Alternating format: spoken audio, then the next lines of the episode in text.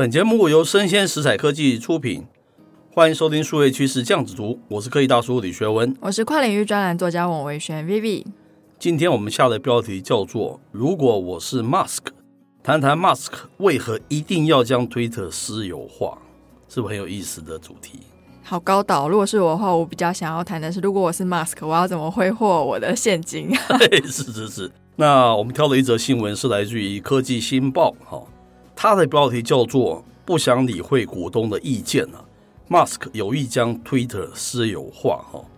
那开始他说，这 Musk 上周已经完成四百四十亿美元的 Twitter 交易案。我们这边要恭喜 Musk，对不对？嗯，也折磨了一段时候了，并且啊，Musk 还抱着这个陶瓷洗手盆呢、啊，走进 Twitter 的总部。好奇妙的 描述，为什么是陶瓷的洗手盆？嘿，这个部分因为跟新闻无关，就我们没有去深究，对不对？他说现在啊，根据 Twitter 啊。提交给美国证券交易委员会的一份文件中显示，Twitter 哦将于这个十一月八号至纽约证交所下市哈，这也意味着 Musk 有意将 Twitter 私有化了哈。为何这个 Musk 会想将这个 Twitter 私有化呢？最大的好处啊，在于 Musk 将面临更少的监管要求。而且不需要向投资人提交每季的收益报告。那当然是我们的分析当然更深层了，不止于此了哈。是。那根据《纽约时报》的报道，Musk 他就曾经把这个特斯拉这间公司哦，跑去跟 Dell 公司的创办人征求过意见。是。那因为 Dell 他在二零一八年就把自己的电脑公司私有化嘛，嗯哼。但是呢，这个讨论的最后，Musk 他决定不将特斯拉私有化。哦。但是现在，Musk 他收购了 Twitter 后，竟然有意将 Twitter 私有化，是，并且呢，让这个 Twitter 从纽约证交所下市。为什么呢？那 Dell 他就告诉 Musk 啦，其实把公司私有化是值得的，但它会是一个非常困难的过程。是。接着他说：“如果 Musk 真的将 Twitter 私有化，那么就意味着 Musk 可以自由地做自己的事情，不必理会股东们的想法，也意味着这个 Musk 可以改变平台，例如调整平台的内容规则啊、财务啊，以及平台的优先事项等等。上周啊，Musk 啊完成对 Twitter 的交易后，已经让 Twitter 原有的一个董事会解散了。哈，现在 Musk 啊可以自由地选择自己的董事。”另外，Musk 也解雇了 Twitter 原先的几位高层呢，感觉是一个很大的变革，非常大。那虽然 Musk 他解决了非常多的 Twitter 的高层嘛，是，那他接下来必须要面临一些挑战，那就是员工的留任跟招聘。嗯哼，那在他收购 Twitter 之后，一开始就有很多的传闻，只说 Musk 他在入主 Twitter 之后会大砍七十五 percent 的员工。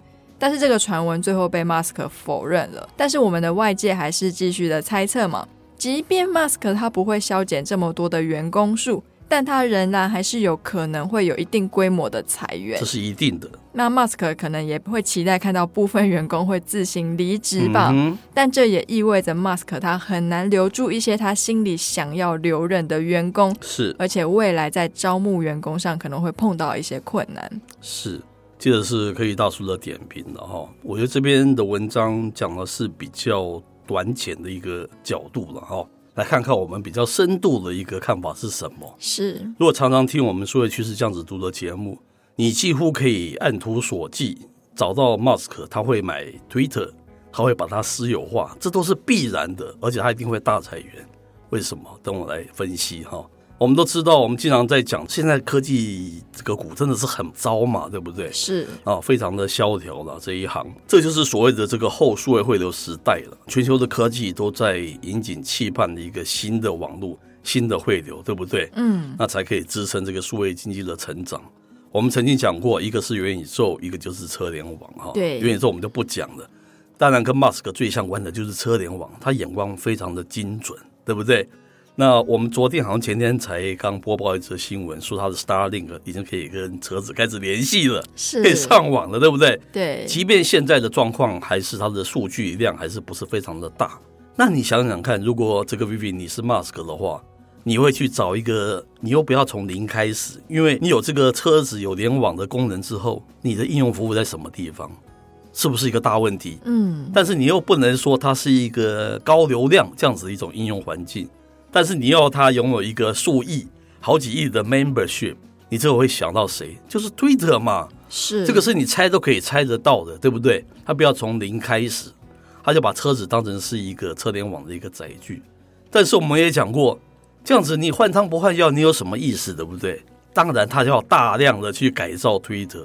他是做什么？我也知道吗？做什么？四个字叫借壳上市。我觉得他买 Twitter 不是为了 Twitter，他是买他的 membership，有道理吧？是。可是现在因为 Twitter 只要提供文字而已，是很符他的这样子一种车用的一种经济，没有错。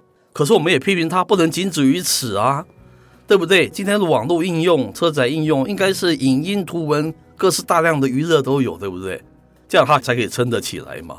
他说过 Twitter 要变成是一个万能超级 App，对不对？一定搞不好也会包含像那个 TikTok 这样子有影音的，那影音在车载的部分你又不能使用，现在频宽根本都还不够，对不对？要等到六 G、七 G 以后可能才有可能。它可以在这个基础上变成是一个万用的 App，但是现在还不是 for 车子用，它可以拿在手机上面用啊，它可以把手机上面变成是一种万用的一种 App，搞不好这个万用的 App 它又是是一个社群媒体，它搞不好可以做掉 Meta，你知道吗？取 Meta 而代之。一直是你在车用的有一个简易的一个 Twitter 纯文字的版本，但是站在这个 Member 的基础上，你可以大量的变成是一个万用的 App，包括各种的影音图文给一般的手机用。如果是 Musk，我会两面操作，两边手法，因为我刚才说了，他是借壳上市，他要的不是 Twitter 啊，别傻了，这意思就是说他会大裁员嘛，因为你要把现有的 For Twitter 那一套的东西你要改造啊。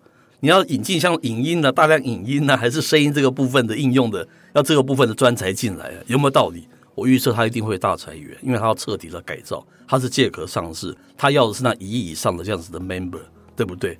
可是这一切的一切，他都要怎么样把它私有化才有可能？他如果不把它私有化，他不能做任何的变动，这是不是很有意思？我非常期待他把 Twitter 私有化以后能改造成什么样子，是继否现在的车联网。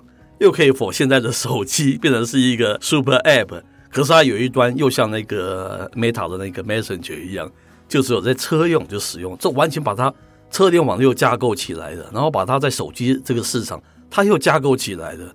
你等到这个 satellite 这个频宽越来越大的时候，是不是把很多创新应用都可以挪到这个车上？借着 Twitter 这样子这么多的 membership 把它建构起来，等于说两个世界的 internet 它通吃。我的看法是这样子。是我认为他一开始会选择是 Twitter 不是 Meta，很大原因，第一个是 Twitter 现在的市值上。跟它的可操作性是比较小的，是是是。那第二个，因为它是纯文字嘛，那我们低轨卫星目前可以承载的数据传输量是相对少的，是，所以也是适合文字这样子的载体。是。那第三个平台端，对我们科技界来说，它最大的价值就在它的 membership。是。那之前特斯拉它有非常多自驾的一些档案，因为它不齐全，所以很多的测试没有办法过嘛。是。所以说，它一方面可以利用 Twitter 的 membership 去推销它的汽车之外。是，那它又可以用 Twitter 作为是一个新的载体，因为它的地轨卫星支援的是所有的车辆，是，所以这个所有的车辆也许都未来可以下载一个 App，那那个 App 就是 Twitter，对，而且这个 Twitter 是经过改造的，它可以有很多 made for 车载，把车子当做是一个载体，这样子的一种创新应用，可是它这两个平台可以交相利用嘛，对不对？多聪明的一个人啊！而且我觉得 Twitter 其实不管是图文了，我觉得它先导入声音的可能性也是相对高的。哎，是是是，因为声音它的档案大小相对跟影音图文来说，需要的频宽是比较低的。是是，是不是？Twitter 以后搞不好改名，它已经不叫 Twitter 了，它不知道叫什么也不一定。那 whatever，它只是借壳上市有什么关系？是是不是？我的看法是这样子，也就是说，它会不会裁员？它绝对会裁员。因为那一批是 for Twitter 那一套东西运行的员工，他要一个是新媒体的，是 Super App 的这样子运行的这样子的情况。站这个角度啊，我是非常喜欢这样子一种，而且是期待这样子一种创新应用出现。毕竟车联网是一个新的情境嘛，大家过去还没有耕耘过，它会长出什么东西，我们还不晓得。起码不是我们现在在手机上面大家非常习以为常的，就那几个 App 而已，是对不对？好。以上内容播到这边告一段落，我是科技大叔李学文，我是跨领域专栏作家王伟轩 Vivi，我们下回见喽，拜拜。